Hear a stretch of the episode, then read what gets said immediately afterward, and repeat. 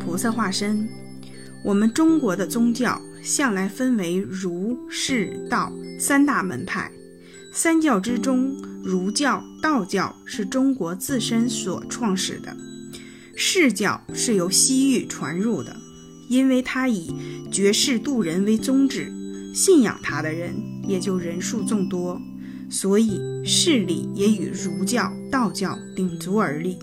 一直流传到现在，依然保持着它的地位。在佛家的区分，把全世界划分成四大部洲，称为东胜神州、南瞻部洲、西牛贺洲、北俱泸州。我们中国是属于南瞻部洲的。南瞻部洲有四座名山，号称佛国。这四座山就是九华、五台、峨眉。掌管这四座山的是地藏王菩萨、文殊菩萨、普贤菩萨、观音菩萨等四位大士，所以九华里地藏王称为大行，五台里文殊称为大智，峨眉里普贤称为大勇，普陀里观音称为大慈，领域也是很分明的。在这四位大士里面，最受一般人所崇敬的，无疑首推观世音菩萨。因为我们只要在人群中提起他的法号，那是妇孺皆知的。差不多在世人的脑海里，都深深地嵌着一尊观世音菩萨的宝像。这种普遍的崇拜，是观音法力所感化的吗？这倒不是。其实他们中有九成以上是迷信的观念所造成的，他们的理想恰恰与观音大士相反。观音的宗旨是要使世人大彻大悟，共登绝岸。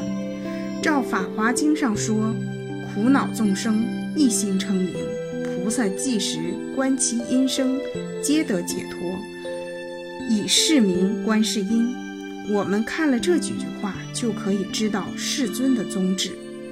可是现在我们看见的那一般信仰观音的人，他们认为只要相信了观音，随便自己怎么做，观音都会来保佑的。一切不能达到的欲望，观音也会赐予圆满的。他们害怕死，就以为只要平时多烧香、多念佛号，便可以去病延年了。他们最怕死后被打入地狱，永不超生，就以为只要平时多斋戒、多诵经卷，便可以死后到天堂佛国中去享乐。因此，念佛人的心里就走入了歧途，以致会有“若要心胸人念佛桃李寻”的两句俗语来。相信观音的人，存了这种自私自利的心理。就闹出许多奇形怪状的供奉来。寻常的求长寿多福的，供着白衣观音；求子延嗣的，供着送子观音；打渔人家求致富发家的，便供着鱼篮观音。越是这样，越是与佛理相去甚远了。所以世上从奉观世音的人，虽然多如牛毛，却没有一个能。明了正道的，这的确是件令人叹息的事儿。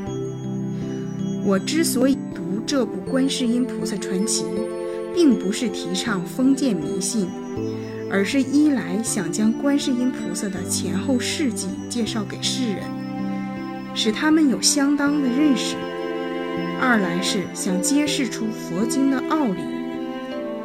使一般误入迷途的佛门弟子能够大彻大悟，同登绝岸。我现在既然决定替观世音菩萨宣传，在这开宗明义的第一回，有两个疑问，却不得不先解答一下。第一点，观世音菩萨究竟是男身还是女身？我们现在所看见的观世音菩萨的法相。亦或是画像，都很不一致。有的打扮是男身，有的装束是女身，这就引起了一个疑问：依照世俗的见解，都当她是女身，所以有许多人会称她为观音娘娘。但是，据胡适林笔从《王峰观音本纪》，又都指观音菩萨是男身，说的有凭有据。另外一方面，根据北史的记载，徐子才病中所见，以及北齐武成皇帝梦中所见的观音菩萨，又都是美女变的，因此这个疑问是不容易解答的。不过，根据观音菩萨的前后事迹，这个疑问也就迎刃而解了，因为观音菩萨悯念众生。曾经三十三次化身成人，到各地去救苦渡劫，所到之处都显化着不同的庄严宝相。他化身为庶子学徒、宰官育人，或者天龙神鬼的目的，不过是随时间地点的变换，便利他点化的工作。因此，世人所看见的观音宝相，也就或男或女。或老或少，个个不同了。这不是我的无稽之谈，《兵蜀笔谈》一书中也明明记载了这些事迹。到此，观音到底是男还是女身的疑问也就可以省略不提了。第二点就是，观音菩萨只有一位，为什么会有许多不同的头衔呢？像什么白衣观世音？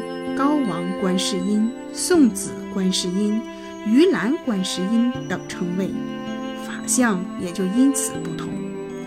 这许多头衔不同的观世音，是只有紫竹林中的一位观世音菩萨吗？还是另外有几位不同的观音菩萨呢？关于这一点，我敢说，是因为当初菩萨现身时的法相不同引起的。比如他老人家在这个地方化身的是一位美女，穿着白色的衣服，去设法点化众生。后来大家知道这位白衣美女是菩萨化身的，塑像供奉，自然依照他们所看见的法相了。于是后世就有了白衣观世音。因东海奥鱼害人，海边的居民不能安居乐业。观音菩萨就化身为渔夫，前去降鳖，救助众生，于是就有了鱼篮观音的神像。其余种种的宝相也都是化身时留下的，后人没有察觉，就产生了种种附会的理解了。